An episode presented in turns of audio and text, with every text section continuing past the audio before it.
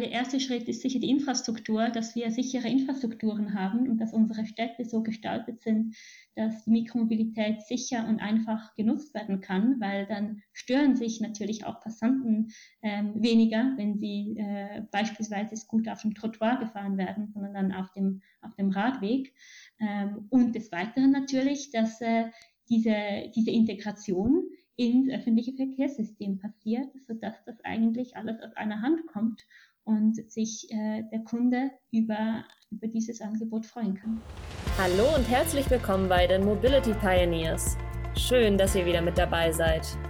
Unsere Mobilität wird sich in den nächsten Jahren stark verändern. Doch was bedeutet das eigentlich für unsere Gesellschaft, Unternehmen und Umwelt? Darüber sprechen Andreas Hermann, Matthias Ballweg, Jürgen Stackmann und Björn Bender mit spannenden Gästen aus Wirtschaft, Wissenschaft und Politik. Herzlich willkommen zum Podcast der Mobility Pioneers. Mein Name ist Andreas Hermann von der Universität St. Gallen und ich freue mich sehr, einen ganz besonderen Gast heute begrüßen zu dürfen, Katharina Schlittler. Sie ist Geschäftsführerin Schweiz und Österreich bei Voi. Katharina, schön, dass du dabei bist. Hallo Andreas, ganz herzlichen Dank für die Einladung. Katharina, wir alle sind schon mal irgendwo ähm, äh, Mikromobilität äh, gefahren, haben diese, diese Vehicles äh, benutzt. Äh, ich das letzte Mal in Kopenhagen, da kann ich mich noch dran erinnern. Magst du uns vielleicht zunächst mal einen kleinen Überblick geben, was ist eigentlich Voi? Ich weiß, es ist ein skandinavisches Unternehmen. Wie groß seid ihr? Was sind so die Städte, in denen ihr präsent seid?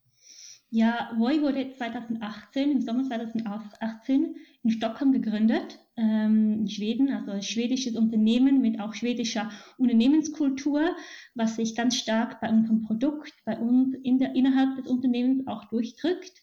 Und ähm, insofern sind wir jetzt in den letzten mehr als fünf Jahren in zwölf Ländern in Europa expandiert, sind in über 100 Städten aktiv, haben etwa 1000 Mitarbeitende, die bei uns äh, bei Voi mitwirken. Ein Großteil unserer Mitarbeiter sind natürlich in unserem HQ in, in Stockholm, aber wir haben natürlich auch ganz viele Mitarbeitende in allen möglichen Städten, wo wir vorhanden sind.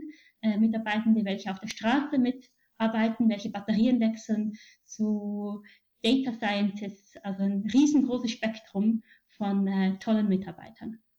Jetzt hast du mich gleich neugierig gemacht. Was heißt denn skandinavische Unternehmenskultur und skandinavisches Produktdesign? Woran, woran kann man das festmachen?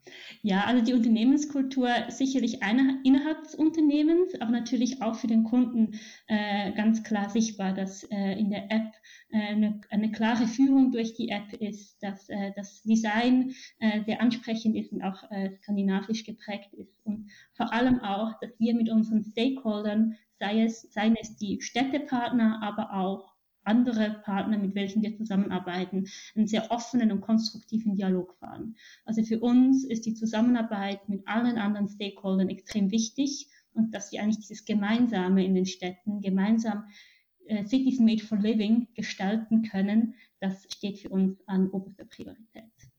Gibt es auch skandinavische Besonderheiten im Design der Scooter? Also was mir jetzt gerade einfällt, ist natürlich der Haken, welchen wir haben am E-Scooter. Also es ist ein Haken an der, an der Lenkstange, äh, wo einerseits natürlich die Tasche auch befestigt werden kann ähm, und so vor allem auch für die weiblichen Nutzerinnen sehr attraktiv ist. Äh, dieses inklusive Design, was äh, sicherlich auch äh, für Skandinavien spricht, welche natürlich sehr fortschrittlich sind in der Inklusion. Äh, Katharina, derzeit kann man viel über Mikromobilitätsanbieter lesen, von USA bis nach Europa. Was macht denn Voi besser als die anderen? Ja, es gibt sehr viele Mikromobilitätsanbieter und wir als Voi, wir fokussieren uns ganz stark darauf, dass wir mit den Städten und allen Partnern sehr eng zusammenarbeiten und einen transparenten Dialog führen. Das heißt, dass wir nie in eine Stadt eintreten, unseren Service starten, ohne dass wir vorher uns mit der Stadt abgesprochen haben, ohne dass wir mit den lokalen ÖPNV-Anbietern uns abgesprochen haben und äh, mit, den, mit, mit unseren Partnern auch gemeinsame Ziele definieren. Äh, da setzen wir unseren Schwerpunkt auf und wir sehen dies auch als die langfristige Erfolgsquote ähm, um in einem Markt beständig zu sein, dass man Mobilität nur gemeinsam lösen kann. Und dafür ist die Zusammenarbeit extrem wichtig, ähm, weil Mikromobilität funktioniert nicht nur einfach als Spaßfahrt, wie das vielleicht zu Beginn weg war, sondern schlussendlich sind wir in der Schweiz zumindest momentan bei 70 Prozent unserer Fahrten finden intermodal statt, das heißt in Zusammenhang mit dem ÖPNV oder mit einer Autofahrt. Und äh, insofern ist es natürlich extrem wichtig, dass wir auch mit diesen Playern eng zusammenarbeiten und die durchgängige Reisekette für den Kunden ermöglichen.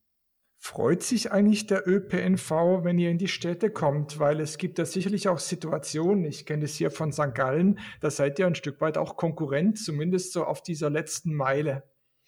Ja, das war, ist immer die große Diskussion äh, von beiden Seiten. Wo ist Konkurrenz da? Wo ist natürlich auch Ergänzung da? Wir sehen aber, dass schlussendlich unser Ziel ist es, nachhaltige, innovative Mobilität zu gestalten für den Kunden. Kunden muss im Zentrum sein. Und wenn wir den Blick des Kunden einnehmen, möchte der Kunde so smooth wie möglich von zu Hause zur Arbeit, zur, zum Coiffeur, zur, zum Sport kommen. Ähm, dem Kunden kommt es nicht darauf an, ob er über ein ÖPNV fährt oder einen Scooter fährt. Er möchte so schnell und einfach wie möglich dahin kommen. Deshalb ist die, ist es, sehen wir keine Substitution zu Beginn weg, sondern vor allem eigentlich die gemeinsame Nutzung. Und ähm, klar werden gewisse Fahrten substituiert, aber im Grundsatz gewinnt das ÖPNV-System davon, äh, wenn wir langfristig in den Städten die Autofahrten ersetzen möchten, dann müssen wir gemeinsam zusammenspannen. Und ihr könnt natürlich noch feiner verteilen, was der ÖPNV natürlich aufgrund der Haltestellen im Grunde gar nicht kann.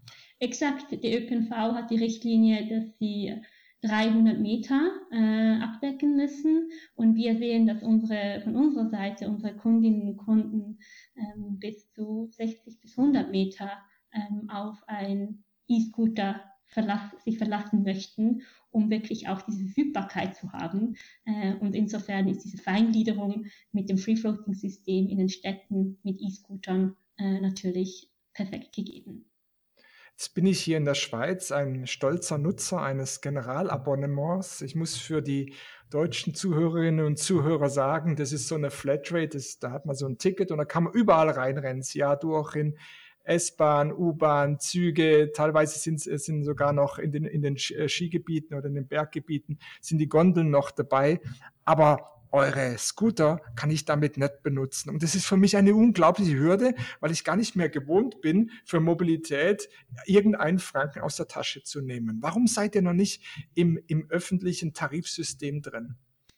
Ja, das äh, als, selbst als GA-Benutzerin ähm, bin ich natürlich da, stehe ich auf der gleichen, auf der gleichen Seite wie du, Andreas. Ähm, und die, dieses, die, diese Herausforderung haben ja nicht nur wir als E-Scooter-Anbieter, sondern auch äh, Shared Bike-Anbieter, äh, wie auch andere Autoverleiher, ähm, die natürlich auch damit drin sind. Und schlussendlich sind wir ein privates, privat organisiertes ähm, Mobilitätsunternehmen eine, eine Integration zu einer Mobility as a Service Lösung, wie das eigentlich dann langfristig aussehen würde oder könnte, wäre sicherlich ähm, ein, ein zielführender Schritt für, für, aus Kundenperspektive.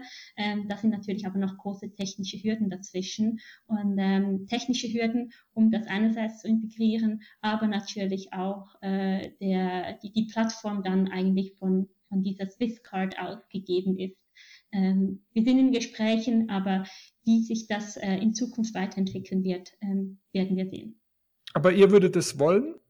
Das wäre für uns natürlich sehr, sehr zielführend, wenn wir auch ähm, Teil des, Gesamtes, äh, des gesamten Systems wären ähm, und insofern dann eigentlich der Kunde nicht nur jetzt beim GEA, sondern auch sonst eigentlich Bundles Mobility Bundles lösen kann. Also, dass man dann einen ganzen Tag Mobilität Zürich kauft für 10 Franken. Äh, dann kann man alle Mobilitätsangebote in der Stadt Zürich äh, benutzen, egal ob man Voi, Foodybike, äh, VBZ nutzt, dass man einfach sich bewegen kann. Das wäre schlussendlich äh, der Idealzustand. Ähm, und da haben gewisse Anbieter sich bereits damit beschäftigt, beispielsweise Vim Global, Mars, welche bereits ein Maßangebot auf dem Markt hatten. Ähm, aber schlussendlich ist in der Schweiz die FBB als der größte Mobilitätsanbieter natürlich äh, das Rückgrat unserer Mobilität.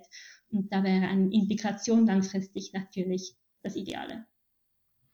Äh, ich war vor Weihnachten einige Zeit in Shanghai und da habe ich was ganz Interessantes über Mikromobilität gelernt. Und zwar hatte ich da die Möglichkeit, einen Tag lang Hello Bike zu besuchen. Das ist ein großer Anbieter äh, in Shanghai. Die haben Scooters, aber auch äh, viele Bikes. Und die erzählten mir, ja, eigentlich hätten sie gern wären sie gern nach Europa gekommen, um diesen Mikromobilitätsmarkt mal so aus chinesischer Sicht äh, aufzumischen. Aber sie, sie sind, sie haben es dann letztlich doch nicht gemacht. Und zwar deswegen, weil, weil sie festgestellt haben, in Europa werden ähm, Scooters und, und E-Bikes, also so wie ihr ähm, das anbietet, im Prinzip für Freizeit benutzt. Und in China, in Shanghai, äh, werden die werden sozusagen 70 Prozent ähm, der Nutzungszeiten ist ähm, Weg zur Arbeit und von der Arbeit zurück nach Hause, was ihnen sozusagen einen sicheren Umsatz jeden Tag bringt. Ja? Und die, sagen, äh, die sagten dann so, ja, in Europa, da wird im Prinzip nur Leisure, Leisure-Aktivitäten mit, mit, mit dieser Mikromobilität äh, verbunden. Und das ist ein schwierigeres Geschäft. Da kriegt man die Auslastung nicht so hin äh, im Vergleich jetzt zu Shanghai. Ist es, ist es so? Ist es jetzt eine neue Erkenntnis für dich oder ähm, ähm, wie siehst du das? es war natürlich so, dass zu Beginn weg, als die Branche noch neu gestartet ist, die, die Spaßfahrten oder der Leisure-Anteil sehr hoch war. Da ist der, E-Scooter noch nicht im, im, ganzen Pendelverkehr auch mit, ein, mit eingeflossen. Wir sehen aber momentan, dass beispielsweise die Wochenendfahrten von 2021 von 29 Prozent auf 23, auf 26 Prozent runtergegangen sind. Ähm, wir befragen unsere Nutzerinnen und Nutzer jährlich über deren, über deren Nutzung, wie die genutzt werden. Und äh, etwa 64 Prozent nutzen den E-Scooter für soziale Anlässe, etwa 41 Prozent für die Schule, die Uni oder die Arbeit. Und äh, während es Termine bei der Arbeit etwa bei 33 Prozent sind. Das heißt, äh, dieser Anteil in dem täglichen Verkehrssystem Mix des Kunden oder der Kundin steigt deutlich zu. Aber natürlich ähm, haben wir nicht äh, einen Anteil am Pendelverkehr wie beispielsweise von deinem Beispiel von 70 Prozent bisher erreicht. Ähm, aber das Gute soll ja genau diese Flexibilität bieten, ähm, um eigentlich in jedem Moment jede Fahrt machen zu können. Und insofern sehen wir, dass äh, der Scooter stark genutzt wird und wir haben eine durchgängige gute Auslastung unserer Fahrzeuge über das Jahr hinweg, äh, wodurch wir uns nicht auf die Pendler verlassen müssen. Gibt es eigentlich Länder, in denen Mikromobilität auch schon steuerlich anerkannt ist, im Sinne von, äh, ich gehe nicht mit dem Bus zur Arbeit und kann das Busticket steuerlich absetzen oder mit dem Auto, kann die Kilometer geltend machen, sondern ich nehme den Voi Scooter, gehe mit dem zur Arbeit und kann sozusagen den Tarif, den ihr mir auferlegt, äh, steuerlich geltend machen. Gibt es solche Modelle? Das wäre der Idealfall, Andreas. Ähm, momentan sind wir zumindest ähm, meines Wissens noch nicht an dem Punkt, wo das steuerlich abgesetzt werden kann. Es gibt natürlich die Möglichkeit des Mobilitätsbudgets, welches äh, in einigen Ländern bereits steuerlich befreit ist, ähm, welches von Unternehmen beispielsweise an die Mitarbeitenden gestellt werden kann, wo unter anderem natürlich auch im Mobilitätsbudget mit drin ein E-Scooter genutzt werden kann, ähm, aber dass der E-Scooter an sich alleine steuerlich abgesetzt werden kann, ist mir zumindest nicht bekannt. Dann müssen wir doch, Katharina, von hier aus ausrufen, wenn ihr Mikromobilität fördern wollt, dann müsst ihr Gehwe also Wege schaffen, das ist klar, ja, äh, Straßen zurückbauen, breitere Wege für die Scooters bauen, aber ihr müsst Mikromobilität ins öffentliche Tarifsystem integrieren und ihr müsst darüber nachdenken, ob das nicht ein reguläres Gefährt auf dem Weg zur Arbeit sein könnte, das man auch entsprechend steuerlich äh, berücksichtigt, sonst kommen wir da nicht weiter mit diesem Thema Mikromobilität, oder? Ein, eindeutig. Ich meine, der erste Schritt ist sicher die Infrastruktur, dass wir sichere Infrastrukturen haben und dass unsere Städte so gestaltet sind, dass die Mikromobilität sicher und einfach genutzt werden kann, weil dann stören sich natürlich auch Passanten ähm, weniger, wenn sie äh, beispielsweise gut auf dem Trottoir gefahren werden, sondern dann auf dem, auf dem Radweg. Ähm, und des Weiteren natürlich, dass äh, diese, diese Integration ins öffentliche Verkehrssystem passiert, sodass das eigentlich alles aus einer Hand kommt und sich äh, der Kunde über, über dieses Angebot freuen kann. Du warst ja vor kurzem ähm, an, der, an unserer Universität, hast einen Vortrag gehalten und ich darf den Zuhörerinnen und Zuhörern sagen, auch mit einem gewissen Stolz berichtet, dass er Wien geknackt hat. Darf man das so ausdrücken? Ähm, magst du äh, ein klein wenig erzählen, vielleicht anhand dieses Beispiels Wien, wie eigentlich die Vergabe funktioniert und wie Städte darüber entscheiden, ob sie nun ein Anbieter, zwei Anbieter hineinnehmen und wie eigentlich so dieses Prozedere abläuft bezüglich der Selektion eines Mikromobilitätsproviders? Ja, Wien war die erste große deutsche Ausschreibung, die deutschsprachige Ausschreibung, ähm, die sich im Mikromobilitätsumfeld bewegt hat über die letzten Jahre. Und ähm, das ist natürlich, diese Ausschreibungen setzen sich immer zum Ziel, dass einerseits wir als Anbieter uns auch einen Marktanteil sichern können, können über die nächsten Jahre hinweg, dass wir Planungssicherheit haben, Investitionssicherheit haben und für die Stadt auf der anderen Seite gibt es den großen Vorteil, dass sie klare Ansprechpartner haben, dass sie die Spielregeln und äh, des Marktes festlegen können und natürlich auch, dass die einzelnen Regelungen und Regulierungen festgelegt werden.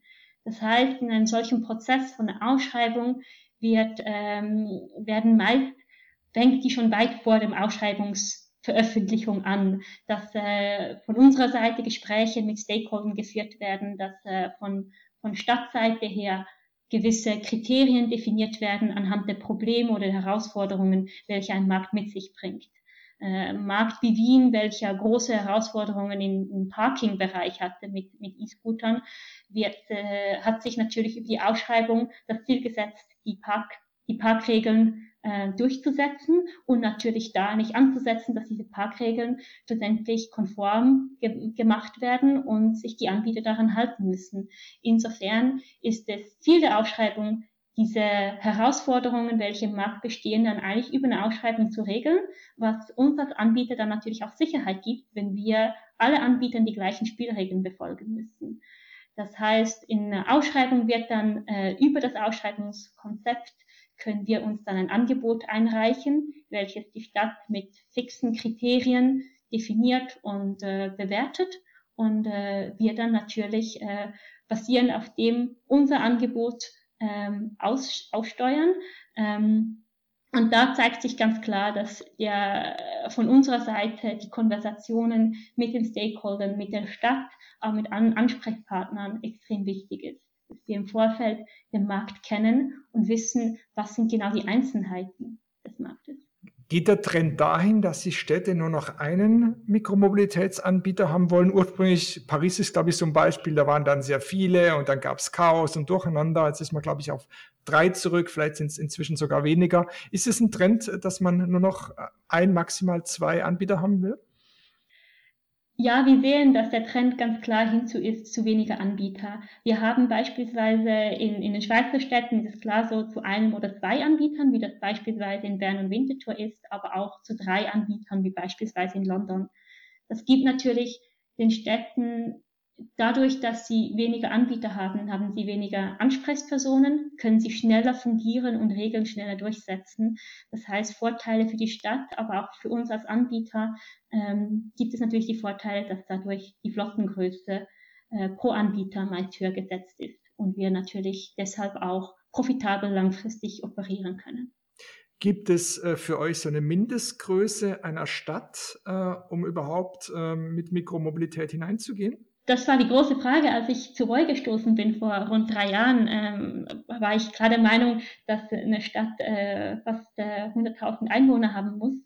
Das Beispiel in der Schweiz hat sich aber ganz klar gezeigt, dass auch kleine Gemeinden und Städten wie beispielsweise Illinois-Fretikon, ähm, welches sehr gut funktioniert im Mikromobilitätsbereich, sehr, sehr, sehr, sehr gefragt sind.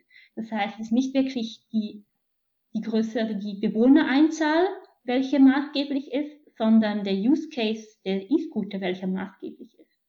Gibt es äh, Gebiete, welche vom ÖPNV nicht gut an, angeschlossen sind, ähm, dann ist es ein perfekter Use Case. Gibt es beispielsweise Tangentiallinien, welche, welche nicht gut angeschlossen sind und nicht perfekt abgebildet sind. Das heißt, von der Bevölkerungsgröße kann nicht ausgegangen werden, sondern vielmehr muss die, die ganze Mobilitätslandschaft betrachtet werden und aufgrund der Mobilitätslandschaft der Mobilitätsmix zusammengestellt werden und dann eigentlich der E-Scooter in diesen Mix integriert werden. Wir haben immer die Diskussion, ja, bei dieser neuen Mobilität, da, da, da interessiert ihr euch im Grunde, Grunde nur für urbane Mobilität und weniger für diese ländliche Mobilität.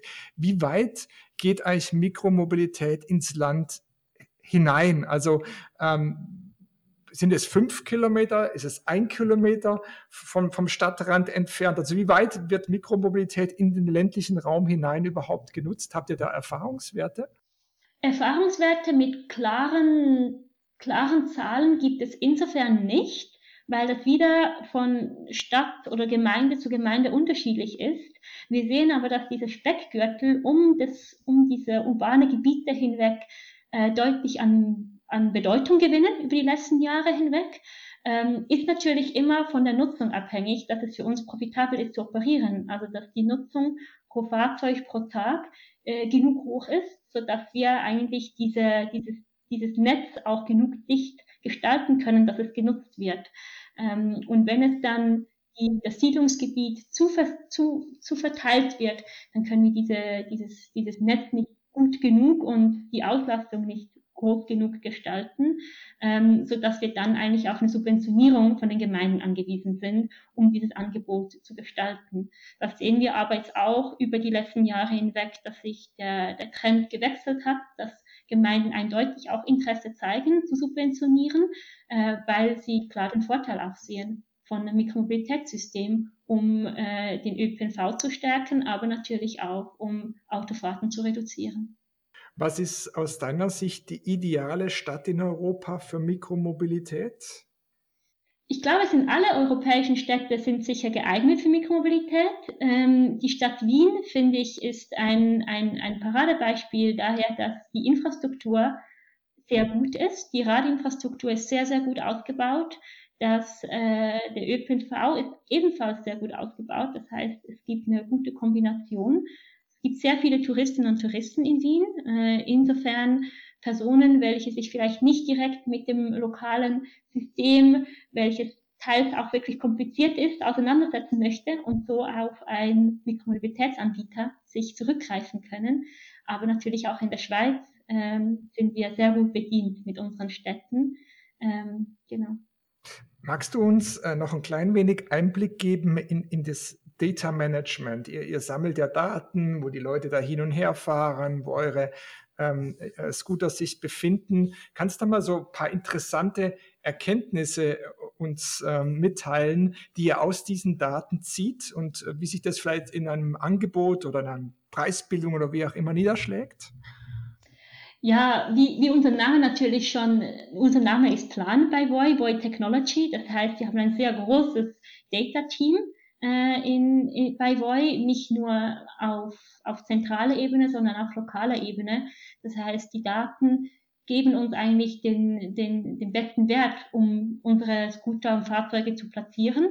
Ähm, ein Beispiel, was mir gerade einfällt, sind beispielsweise die, unsere Incentivized Parking Zonen. Das basierend auf den Parkmöglichkeiten, die wir haben, auf dem Free-Floating-System, aber natürlich auch auf den Rückmeldungen von falsch geparkten Fahrzeugen wir Data Maps und Data Clouds erstellen, wo wir dann sehen, wo kommen die meisten Reklamationen vor und ähm, basierend darauf dann eigentlich in diesen Gebieten Parkstationen, virtuelle Parkstationen errichten, um die Kundinnen und Kunden zu diesen Parkstationen zu leiten, sodass sie eigentlich nicht mehr falsch parken, sondern an diesen, sei es ein Fahrradabstellplatz oder ein Scooterabstellplatz, da parken und mit, mit diesem monetären Ansatz die Kundinnen und Kunden dazu leiten, richtig zu parken. Und das ist eigentlich nur möglich dank den Daten.